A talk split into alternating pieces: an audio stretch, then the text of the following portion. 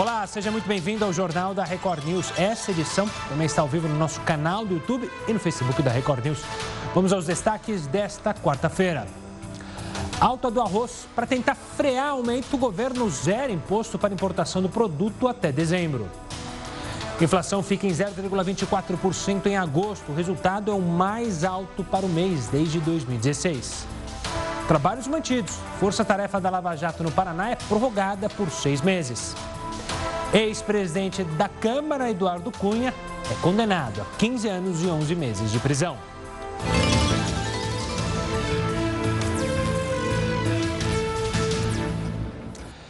E a Câmara de Comércio Exterior, ligada ao Ministério da Economia, decidiu zerar a taxa de importação do arroz.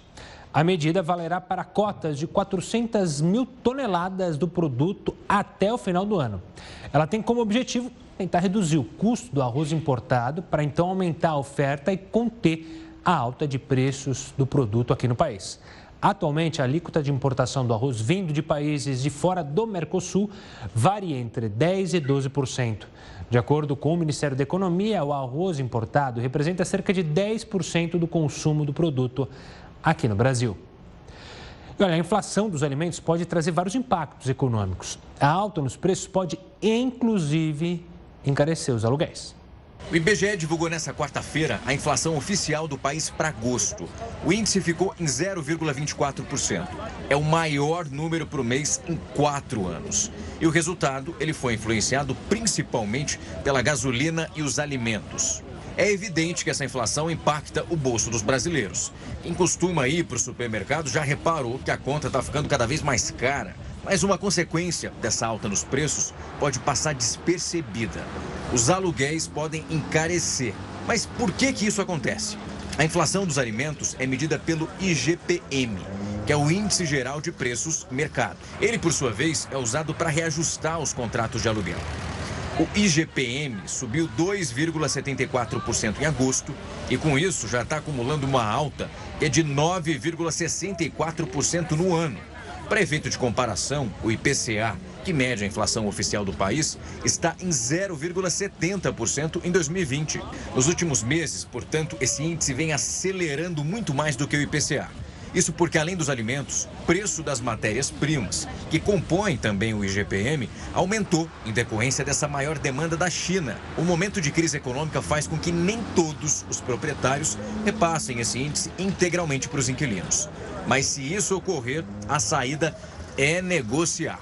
O que nós recomendamos é que, num primeiro momento, é, esses aumentos ou essa inflação não seja repassada é, imediatamente nos contratos. A melhor forma disso é que os inquilinos procurem é, diretamente o seu locador, seja por intermédio da imobiliária ou não, formalizando esse contato, buscando um acordo, buscando uma composição dentro de valores efetivamente condizentes com o panorama atual. Isso, se isso não for viável, aí sim é, que se pensem ou em buscar a justiça ou ainda em buscar um novo imóvel.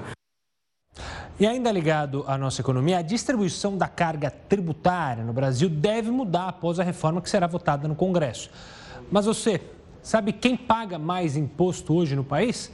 Professor Heródoto Barbeiro participa aqui do Jornal da Record News e explica para a gente. Olá, Heródoto. Olá, Gustavo. Queria aproveitar a oportunidade. A gente tem falado aqui em reforma tributária, mas aos poucos a gente vai entendendo por que, que ela é necessária, se é possível fazer, se não é possível fazer. Então, acho que a gente vai dar mais um passinho hoje, né, para a gente poder entender e depois tirar nossas próprias conclusões. Vamos lá, o primeiro passo, que é o seguinte. Quando a gente fala em pagamento de imposto, veja a primeira informação que nós vamos colocar aí na telinha para o pessoal acompanhar. Vamos lá. Quando você compra bens e serviços, todo mundo paga imposto igual. Dá um exemplo. Eu posso ser um cara pobre, vou lá na esquina, compro um Guaraná, eu compro um refrigerante, pago imposto. Se eu for muito rico, eu compro o mesmo refrigerante e pago a mesma quantidade de imposto. Então, quando a gente compra bem serviço, não importa se é rico ou é pobre, o imposto é igual para todo mundo. Já o imposto de renda deveria ser diferente. Como é assim? Quando as pessoas são mais ricas, deveriam pagar mais imposto. Quando elas são mais pobres, poderiam pagar menos imposto. Isso é, e na prática, isso em alguns países do mundo realmente acontece. Ainda não acontece no Brasil, como a gente vai mostrar daqui para frente, ok? Segunda informação, vamos lá, desse nosso passo a passo para entender então um pouquinho mais. Bom, da onde vem o imposto que o governo federal, o governo estadual e o governo uh, municipal arrecadam? Então, de bens e serviços, olha lá, quase metade, 44, 40, vou arredondar, 45% de tudo que o governo arrecada vem de bens e serviços. Ok, não? Então todo mundo paga igual aí. Folha de salário vem em segundo lugar com 27,3%. Olha a quantidade de imposto de renda do país, como é pequena. É de 21,6%, metade do que a gente paga de bens e serviços. E olha o caso de propriedade. Propriedade praticamente não paga imposto no Brasil. Olha aí, só 4,64% da arrecadação vem da propriedade. Então você veja que eh, vale a pena você pagar imposto de renda, porque é menos, e vale a pena você ter propriedade, porque praticamente não paga imposto. Agora vamos virar outra telinha então para ver como é que isso afeta as pessoas. Muito bem, vamos pegar o caso do imposto de renda. O que acontece no nosso país? Os ricos pagam pouco. Por quê? Porque a alíquota máxima do imposto de renda é 27,5%.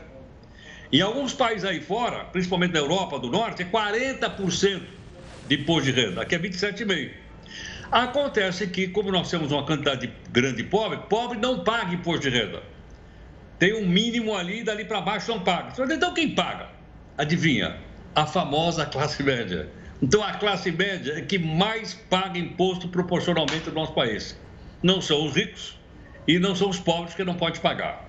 Outro passo ainda para a gente poder entender se isso né, é, deve mudar ou não, como é que isso vai mudar. Muito lá. Vamos dar a telinha para ver lá.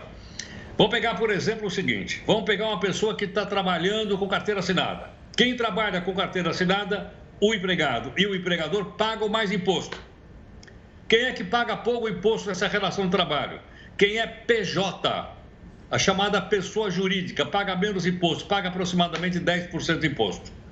Então, para você fugir do imposto de renda, você, em vez de ter carteira assinada, a pessoa então abre uma pequena firma e passa a ser uma pessoa jurídica, ok? E escapa do imposto de renda, como você viu aí. Bom, resumindo, né? virando a nossa telinha, da gente perguntar o seguinte: então, afinal de contas, quem é que mais paga imposto no nosso país? Vira a telinha que eu vou mostrar para você quem é. Olha lá. Veja o seguinte: quem paga mais imposto no Brasil é a classe média. A classe média que paga mais imposto. Rico paga pouco, pobre não paga, como eu mostrei para você. E o pessoal que tem carteira assinada. Quem é PJ paga pouco, quem tem carteira assinada mais. Então, o nosso herói aqui, que mantém tudo funcionando, né, grana e tal, no executivo, no legislativo, no judiciário, no Supremo tudo mais, sai principalmente da classe média e de quem tem carteira assinada. Como muita gente perdeu o emprego, olha o que aconteceu com a arrecadação de imposto, ela vem caindo. Será que deu para a gente entender, Gustavo? Ficou mais claro impossível, Heródoto. Ficou muito claro e as pessoas têm que ter essa noção, né, professor? Para justamente quando aparecer todo o debate, quando começar ainda mais o debate sobre essa nova reforma, poder participar, porque a sociedade tem que participar do processo político do país, né, professor? Sem dúvida. O HB volta daqui a pouquinho aqui no Jornal da Record News, trazendo outras informações para você de casa. Olha, por falar em congressos, quem pratica maus tratos contra cães e gatos agora pode pegar até cinco anos de cadeia. O aumento nas penas para esse tipo foi aprovado agora há pouco no Senado. O repórter Yuri Ascar tem as informações. Boa noite, Yuri. Boa noite a todos. O projeto que agora vai à sanção presidencial estabelece pena de dois a cinco anos de prisão para quem for condenado por maus tratos a cães e gatos, além de multa e proibição dos agressores de terem a guarda de animais. A lei atual prevê no máximo um ano de reclusão, que acaba em penas alternativas. Mais cedo, os senadores também aprovaram a ampliação do prazo para que municípios e estados usem os recursos da União no combate à pandemia até dezembro do ano que vem. Esse projeto segue agora para a Câmara e os deputados aprovaram hoje crédito de 10 bilhões de reais para ações contra a Covid-19. O texto segue para o Senado. De Brasília, Yuri Ascar. Obrigado, Yuri. E a Procuradoria-Geral da República anunciou hoje que os trabalhos da Força Tarefa da Operação Lava Jato em Curitiba, no Paraná, foram prorrogados por mais seis meses. A equipe solicitava a manutenção dos trabalhos por mais um ano. Com a decisão, os trabalhos ficam mantidos até 31 de janeiro de 2021. Por falar em Lava Jato, o ex-presidente da Câmara dos Deputados, Eduardo Cunha, foi condenado a 15 anos e 11 meses de prisão por corrupção passiva e lavagem de dinheiro. Cunha teria recebido um milhão e meio em propina em contratos de fornecimento de dois navios sondas. A decisão ainda cabe recurso. Vamos falar do presidente americano Donald Trump. Ele foi indicado para o Prêmio Nobel da Paz de 2021. Quem tem as informações direto dos Estados Unidos é a correspondente Evelyn Bastos. Uma boa noite, Evelyn. Olá, Gustavo. Muito boa noite para você, boa noite a todos. O nome de Trump foi sugerido por ele ter intermediado um acordo histórico de paz entre Israel e os Emirados Árabes Unidos. Esse acordo vai ser assinado pelos dois países em uma cerimônia organizada pelo presidente na próxima terça-feira. Trump foi nomeado para o prêmio por um parlamentar norueguês e agradeceu o apoio dos eleitores que comemoraram a indicação. Enquanto isso, seguem os esforços do governo para um plano de paz no Oriente Médio.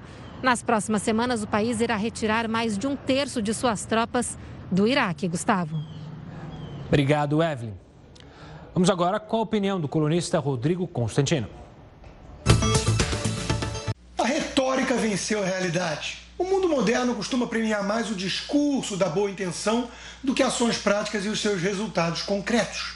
Pessoas que abraçam cruzadas politicamente corretas é, conseguem mais aplausos do que aquelas que realmente fazem algo para melhorar o mundo. E isso fica muito claro na premiação do Nobel da Paz. É útil aqui entender a origem do prêmio. Em 1889, os irmãos Nobel do ramo de petróleo completaram um duto de mais de 40 milhas nas montanhas da Rússia, graças ao uso de toneladas de dinamite criada por Alfred Nobel. Quando Ludwig Nobel morreu, alguns jornais europeus o confundiram com seu irmão. Lendo então o seu obituário prematuro, Alfred ficou abalado ao descobrir que ele era retratado como o rei da dinamite, que tinha feito fortuna por meio da morte de inocentes. Ele resolveu então reescrever o seu testamento, deixando uma boa parte do dinheiro para a criação de prêmios que iam perpetuar o seu nome de forma mais honrosa.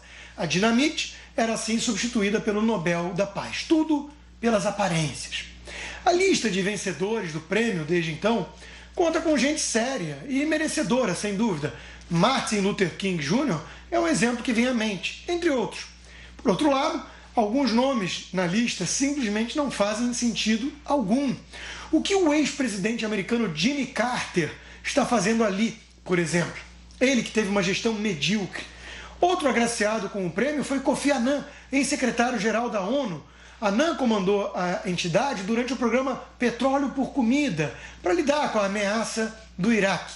Hoje se sabe que esse programa foi um verdadeiro antro de corrupção, envolvendo inclusive o nome do seu filho. Mais um estranho vencedor do prêmio foi Gorbachev, líder da União Soviética durante a sua acelerada decadência. Gorbachev recebeu o prêmio pelo fim da Guerra Fria. Não foi Ronald Reagan quem mereceu o prêmio na ótica dos responsáveis. Ele que mandou Gorbachev derrubar aquele nefasto muro e investiu no setor militar americano para debilitar os devaneios imperialistas soviéticos. O mais estarrecedor foi quando o Prêmio Nobel da Paz foi parar nas mãos de ninguém menos do que Yasser Arafat, líder da OLP na época, que é um grupo terrorista. Em 2007, Al Gore foi o vencedor. Uma vez mais, era a vitória da retórica, sobre resultados concretos. Os ambientalistas odeiam o progresso capitalista e comemoraram. Só que o documentário é pura fake news. Obama levou o prêmio antes mesmo de começar a governar. Era, novamente, pura retórica. Agora, um escandinavo propôs o nome de Donald Trump entre os candidatos. Ele merecia, sem dúvida, por sua atuação nos acordos de paz no Oriente Médio. Mas é pequena chance. Parece mais um protesto. Outra candidata é Greta Thunberg, a menina mimada que mata a aula para salvar o planeta e ficar apontando dedos para as autoridades democráticas, vale notar, como o presidente Bolsonaro. A China, ela deixa em paz. E claro, ela tem mais chance de ganhar do que o Trump, pelo histórico do troço aí.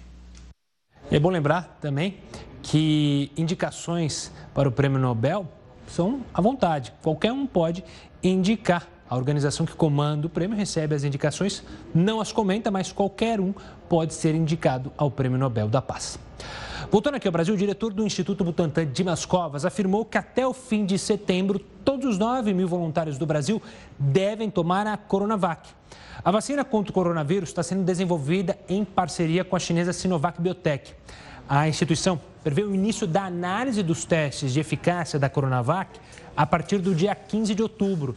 De acordo com Covas, o Instituto poderá disponibilizar até maio de 2021 cerca de 100 milhões de doses da Coronavac. Vamos falar agora da outra vacina, que é a vacina da Oxford. Os testes com essa vacina foram interrompidos, a gente falou bastante, por uma possível reação adversa em um voluntário. Mas a gente quer saber, esse tipo de procedimento é comum? Isso está dentro é, dos testes? É uma coisa normal, entre aspas? A reação é apenas uma, uma de uma pessoa entre milhares que já tomaram a vacina. Isso pode, de fato, colocar o projeto em risco? A Mônica Levi, diretora da Sociedade Brasileira de Imunizações, vai explicar para você aí de casa sobre esse, é, essa interrupção. Mônica, obrigado pela participação aqui conosco no Jornal da Record News. A gente tem poucas informações desse paciente que teria é, tido uma reação adversa. Mas é comum em testes de vacina é, essa paralisação para entender o que aconteceu, mesmo que seja só em uma pessoa? Uma boa noite, Mônica. Boa noite a todos, boa noite, obrigada. Sim, é muito comum, isso faz parte do protocolo dos estudos, tá? Quando você faz é, esses estudos em fase 2, 3, a gente tem que averiguar a, a segurança. Havendo alguma reação adversa, algum evento inesperado, alguma coisa que aconteça com algum dos participantes que não estava dentro do previsto, é de protocolo interromper, analisar, investigar e depois, posteriormente, se retoma uh, uh, o estudo normalmente, tá? A não ser que se que se possa realmente atribuir a vacina em um número significativo de participantes a algum evento adverso grave. Ô, Mônica, no caso desse. Pois não, pode falar. Só para deixar bem claro, assim, vamos é, colocar de uma maneira mais simples, desde uma reação adversa que não estava ali no protocolo, uma coceira simples que não, tava, não tinha sido identificada, até um caso mais grave de ter que levar o paciente para UTI, é paralisado é, o teste, é isso? Não. É, eventos adversos que a gente considera leve ou moderados não param, não paralisam testes, são notificados e entra dentro de uma estatística. O que, que move uma ação de pausa no estudo e investigação são eventos adversos, é, reações adversas pós-vacinais. Não quer dizer que foi relacionado à vacina, é isso que tem que ser investigado, mas uhum. só quando são considerados graves, o que leva a uma internação, o que leva a alguma sequela, o que leva até a morte. Por exemplo, um participante tomou a vacina, morreu, muito provavelmente aquela morte não tem nada a ver com a vacina, mas temos que investigar aquela morte para ver se não se correlaciona com a vacina. Claro. A Mônica, Ficou pessoal... claro. Eventos a... adversos como coceira, que você disse, é. não é uma reação grave que paralise... paralisaria um estudo. É, a gente só colocar, exemplificar para as pessoas entenderem, e acho que agora ficou bem claro. A Mônica, para o pessoal de casa entender, a Mônica está nesse protocolo, afinal, ela foi uma das é, voluntárias da vacina. E ela é um exemplo que ao que tudo indica, até agora não houve nenhuma reação adversa, pelo menos com você, né, Mônica? Sim, houve uma reação adversa perfeitamente é, tolerável, leve. Eu senti dor de cabeça por um dia, uma, uma dor de cabeça não muito intensa e uma moleza. Eu realmente eu senti. Embora eu não tenha como é, ter certeza se eu tomei a vacina ou o placebo. No caso desse paciente, que foi o motivo da, da, da, suspensão do estudo temporariamente. No caso dele, foi a vacina mesmo. A gente sabe que ele tomou a vacina uh, da Covid. Uh, esse evento adverso que eu tive, por exemplo, dor de cabeça e um pouco de moleza, não é, imagina, uma coisa nem um pouco preocupante perto do risco da Covid. Então, eventos adversos leves, esse risco existe com toda e qualquer vacina, né? A gente tem que pôr sempre na balança é, o risco-benefício. Uma febrinha, é, mal-estar, dor de cabeça, esse tipo de coisa, é considerado um evento leve, transitório e passageiro, sem nenhuma sequela, sem nenhum problema maior. Ou seja, Mônica. Eu vou tomar a segunda dose, viu? Você vai... Ah, Era para eu ter tomado ontem. Eu estava marcada de receber a segunda dose da vacina ontem uhum. e eles me mandaram uma mensagem dizendo que ontem foi suspensa todas as vacinas do dia para a gente aguardar ser reconvocado uh, ah, para receber essa segunda dose. E sem dúvida eu vou tomar. Tá, e a Mônica participando aqui conosco, Mônica Levi, diretora da Sociedade Brasileira de Imunizações, explicando, dizendo que é algo corriqueiro, isso que aconteceu com a vacina de Oxford. Obrigado, Mônica, pela participação. E para justamente deixar as pessoas, de fato, mais tranquilas, porque às vezes a, a gente, qualquer notícia que, que tem a ver é, com a Covid-19 pode causar é, uma euforia e também é, outras notícias podem causar uma desesperança, mas fique tranquilo, é algo corriqueiro que aconteceu. Olha, a deputada Flor de Lis tem cinco dias para se defender do processo que pode caçar o mandato dela. A gente vai explicar e trazer mais detalhes sobre esse caso, mas é no próximo bloco. Jornal da Record News de volta. E olha só, muito colorido e casa renovada nesta pandemia. As pessoas aproveitaram o tempo maior em casa para inovar os ambientes.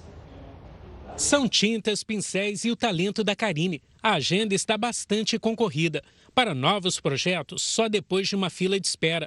Os desenhos artísticos da estudante de arquitetura se destacam de todos os ângulos. Como é em comércio, fica um pouco mais visado, o público, né, os clientes olham, ah, gostam, e aí me chamam para fazer residência também. E, esse mês já está fechado, a gente já está começando a, organizar o próximo mês. E eu estou gostando muito de trabalhar. Nas lojas especializadas, balcões concorridos. A busca é por todas as cores e tipos de texturas.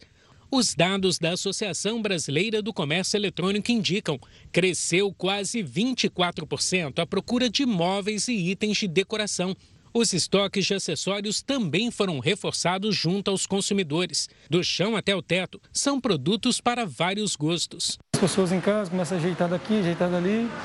E aí teve essa venda muito boa aí, essa melhoria e a esperança, a expectativa que melhora cada dia. A renovação de ambientes residenciais é a principal motivação das vendas nesta pandemia do coronavírus. Nem durante o lockdown os negócios foram paralisados em campos. Opções como delivery e o takeaway foram bastante utilizadas pelos consumidores. De pequenas obras a grandes reformas, a tendência é que o faturamento permaneça acelerado com a chegada de benefícios como o 13º salário. Conforme as negociações, os pedidos podem ter descontos no pagamento à vista. O Iago, que é arquiteto, teve que reforçar o time de funcionários para atender os clientes. A gente está trabalhando todo mundo de casa, né, em home office, e tem sido recompensador demais executar projetos dessa forma, à distância.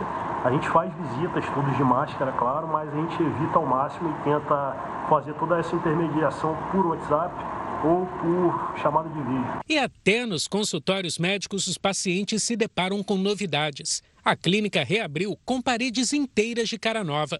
Cada figura repleta de colorido forma o corredor da renovação da esperança e do bem-estar. Com certeza, né? A gente teve muitas, foram muitas mortes, né, nesse período da pandemia, e eu acredito que a arte, a pintura e a obra vêm com uma, uma ideia de renovação, né, de renovo, de novidade. E aqui nessa pintura a gente transmite a ideia de fertilidade, de vida e de saúde. Olha, a Caixa lançou um novo crédito para micro e pequenas empresas. O professor Heraldo Barbeiro vai trazer os detalhes sobre este crédito na praça. Diga lá, professor. Olha, Gustavo, esse crédito ele está ligado a duas reportagens que você apresentou. Você acabou de apresentar uma reportagem no setor da construção civil e da reforma, que está aumentando muito a procura e a gente viu aí. Outra era o supermercado que está com preço mais alto porque é a chamada lei da oferta-procura. Mais procura, o preço sobe. E aí foi resgatado pela inflação. Duas coisas, uh, Gustavo, iniciais. Primeiro, é, significa, portanto, que o Banco Central não deve mexer mais na taxa Selic, pelo menos por enquanto, porque a inflação está começando a aquecer. Segundo, é aquela história de que a economia aparentemente está novamente crescendo em V, porque o governo injetou muito dinheiro aí com os auxílios uh, por aí afora. Agora, Qual é o terceiro passo? Seria a gente ter iniciativa privada, iniciativa dos pequenos comerciantes e industriais. Vamos então no nosso passo a passo. Primeiro é o seguinte: para a gente recuperar a economia, retomada, é, com mais microempresa é melhor. Por quê? Porque são as microempresas que mais empregam.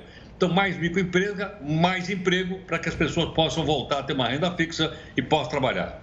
Aí, eu, como você disse agora há pouquinho, nós vimos então a Caixa vem aí com, uma, com um sistema de financiamento para as pessoas terem a primeira impressão. Vamos virar a telinha para a gente ver no passo a passo agora. Vamos lá.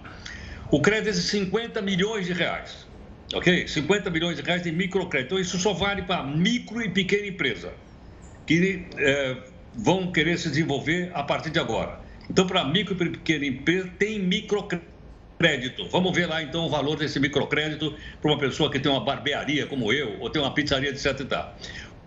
O faturamento anual não pode ser maior que 360 mil reais por ano. Aí a empresa, a microempresa, pode ir lá na caixa e pedir um empréstimo. Até quanto? Até 20 mil reais. Ela pode pedir emprestado na caixa, vai lá e, e 20 mil reais. Ou para começar o um negócio, ou para desenvolver o seu negócio. Como assim? Outro passo a passo. Você pode pedir esse dinheiro para quê? Para comprar uma máquina, para melhorar o equipamento, para fazer uma reforma, por exemplo, no bar ou, por exemplo, no supermercadinho. E também despesas operacionais, para pagar conta de água, conta de luz está atrasada, etc. Pode pedir também o dinheiro lá na caixa, ok? Até 20 mil reais. Aí você vai dizer, bom, mas e aí? Como é que eu vou devolver essa grana? Vamos virar então a telinha para a gente ver se isso. Prazo para devolver a grana, até 36 meses. Só que tem oito de carência, ou seja, eu pego a grana e só vou pagar a primeira prestação de oito meses depois. Aí fala, pera, pera um pouquinho. E a taxa de juro? Bom, eu falei agora um pouquinho que a Selic está em 2%. A taxa de juro é de 21, perdão, é de 1,5%, o que é um juro baixo, mais uma variação da Selic. Eu ia chutar mais ou menos uns 2% de, de taxa de juro ao ano, o que é muito bom em relação ao passado recente quando a gente via lá a taxa de 14, 15, cartão de crédito, aquela história toda. Então, esse passo a passo vai incentivar a micro e a pequena empresa. Outra questãozinha para gente, a gente completar. Uh, isso tudo que eu estou dizendo é só para estimular você, para você dar uma olhada lá para ver se isso tá, que te interessa ou não. Entra lá no site da Caixa, olha ele escrito aí. www, Caixa, tá, olha aí. Caixa uh, com sua empresa. Você entra lá, e você então avalia se isso é possível ou não. Aparentemente, aparentemente, é uma forma, é um bom negócio e é uma forma então da gente reativar a economia com micro e pequena empresa, que como eu disse, Gustavo, geram mais emprego. Obrigado, Gabi. Daqui a pouco o Heroto volta aqui para trazer outras informações importantíssimas para você aí de casa. Vamos falar da deputada Flor de Lis, Lembrando, ela é do PSD do Rio de Janeiro, partido de Gilberto Kassab. Ela assinou hoje a notificação da reapresentação por quebra de decoro parlamentar na Câmara. Após não se apresentar na casa, ela foi procurada pela Corregedoria e assessores jurídicos da Câmara em seu apartamento funcional em Brasília. A partir de agora, começa a contar o prazo de cinco dias úteis para que ela apresente a defesa. Esse processo pode acabar na cassação do mandato dela. Flor de Lis é acusada de ser a mandante da morte do marido. Nessa quarta-feira, o ministro Dias Toffoli recebeu uma, a última homenagem, né, na última sessão como presidente do Supremo Tribunal Federal. Você vai entender como vai funcionar essa mudança, mas é depois do intervalo. Estamos de volta para falar justamente sobre o ministro Dias Toffoli, que recebeu uma homenagem em sua última sessão como presidente do Supremo Tribunal Federal. Na quinta-feira, o ministro Luiz Fux, que assume o cargo. Professor Heródoto Barbeiro vai explicar para a gente essa mudança. Diga lá, professor. O Gustavo, me lembra uma vez que você falou que gostaria de ser ministro do Supremo. Você está lembrado ou não? Acho que estou. Vitalício, pois é, com é que faz? bom. O presidente tem que indicar, aí vai lá para a Comissão de Constituição e Justiça do Senado, né, que tem um grande debate. Depois, eh, se você for aprovado na comissão, você vai para o plenário, o plenário votou para você virou ministro. Eh, detalhe, o Senado nunca recusou nenhum. Todos que apareceram lá foram aprovados. Você vê que realmente é um pessoal que está muito bem preparado. Segundo ponto. Agora vai dizer, bom, mas como é que a gente vira ministro do uh, presidente do Supremo? Aí o, o Dias Toffoli, que é o presidente, está saindo. O Fux está entrando. Teoricamente, teria que ter uma eleição. Mas com um candidato, dois candidatos. Não tem. Não, por quê? Porque o pessoal se reúne e faz o seguinte: olha, vamos combinar assim. Quem for vice, depois vira presidente. O Fux é vice, olha, a, a, não, o Fux é vice, e agora é a vez dele ser presidente. Então, teve eleição? Teve, mas foi aquela eleição entre amigos ali, né, com 11 votos ou 10 votos e tal. É assim que funciona. Agora, o ministro Fux, que assume amanhã, tá aí o ministro aí, ele vai, por exemplo, administrar um orçamento. Deixa eu botar meu óculos aqui para a gente ver quanto é que é o orçamento que eu vi aqui. Está no portal da transparência. É só você entrar lá, você acha tudo que você quiser ver lá. Eu achei o seguinte: o ano que vem, o, o, o orçamento vai ser de 712 milhões de reais. É muito ou é pouco? Nós pagamos imposto? Bom, não sei. 712 milhões de reais. A Câmara Municipal de São Paulo custa 600 milhões. O Supremo custa 712. Ok? mas qual é o salário? Salário direto do ministro, teto é de 39 mil reais. Porém, eu queria dizer o seguinte: tem uma quantidade realmente extraordinária de funcionários lá. Tem mais de 2.800.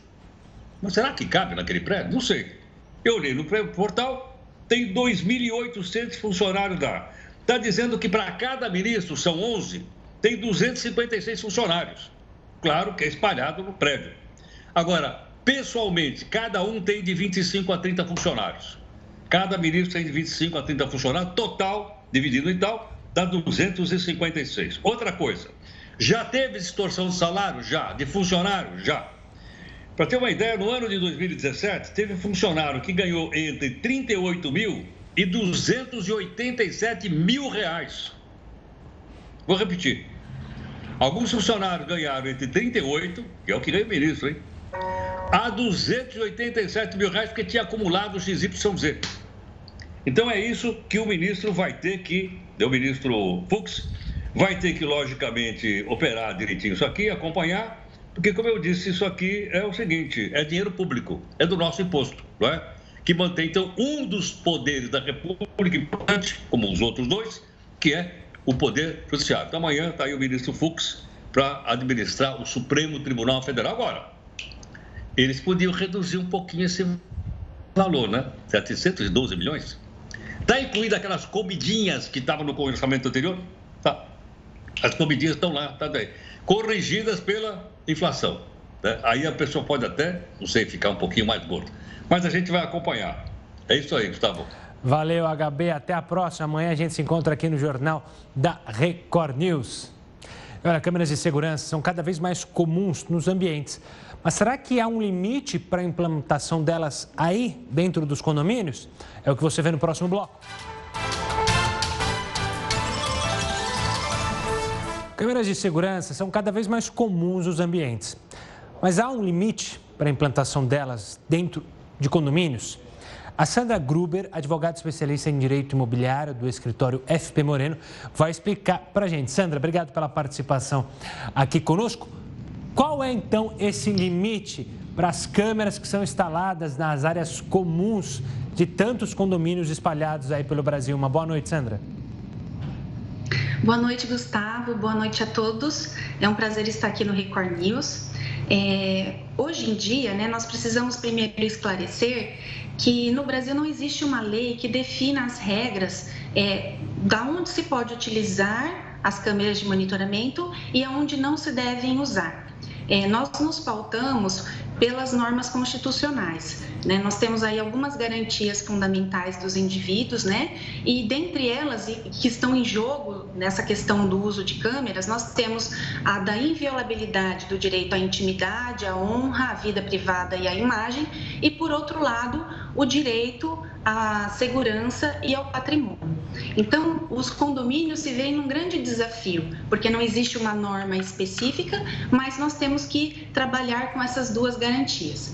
Então, via de regra, para que sejam utilizadas câmeras de segurança, né, com a captação de imagens, é importante que os ambientes estejam identificados com uma placa que informe moradores, trabalhadores e visitantes sobre o uso desses equipamentos de segurança. E que também eles sejam informados que essas imagens geradas e armazenadas pelos condomínios são absolutamente confidenciais e protegidas. Tá? A violação é, de algum direito à intimidade pelo uso inadequado dessas imagens pode responsabilizar o síndico e, eventualmente, até o próprio condomínio né, na responsabilidade de indenização por danos materiais e morais. Então, diante da inexistência de uma regra específica, como você se pautar para dizer aonde pode instalar e aonde não pode ser instalada uma câmera de monitoramento? A gente utiliza, em primeiro lugar, o bom senso, né, a boa-fé e também decisões judiciais que vêm pautando o assunto.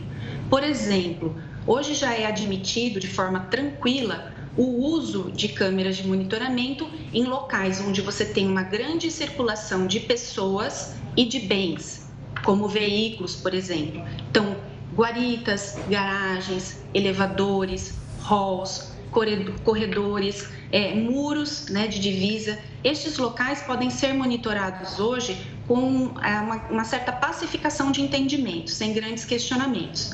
O problema incide naquelas áreas que são destinadas para uso exclusivo dos condôminos ou que é, o, a, o monitoramento realmente viole a intimidade das pessoas.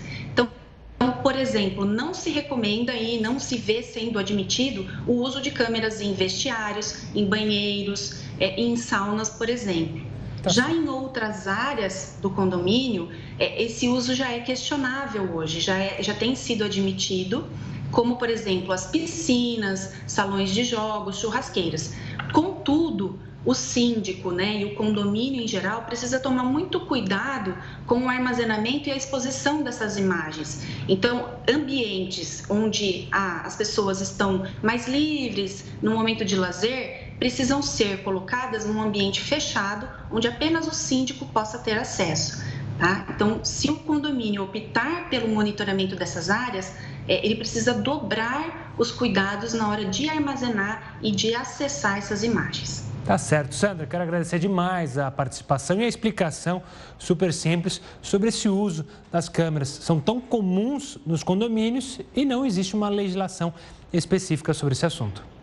Olha, o Jornal da Record News fica por aqui. Agora acompanhe mais uma edição do Jornal da Record e fique bem informado. Até amanhã.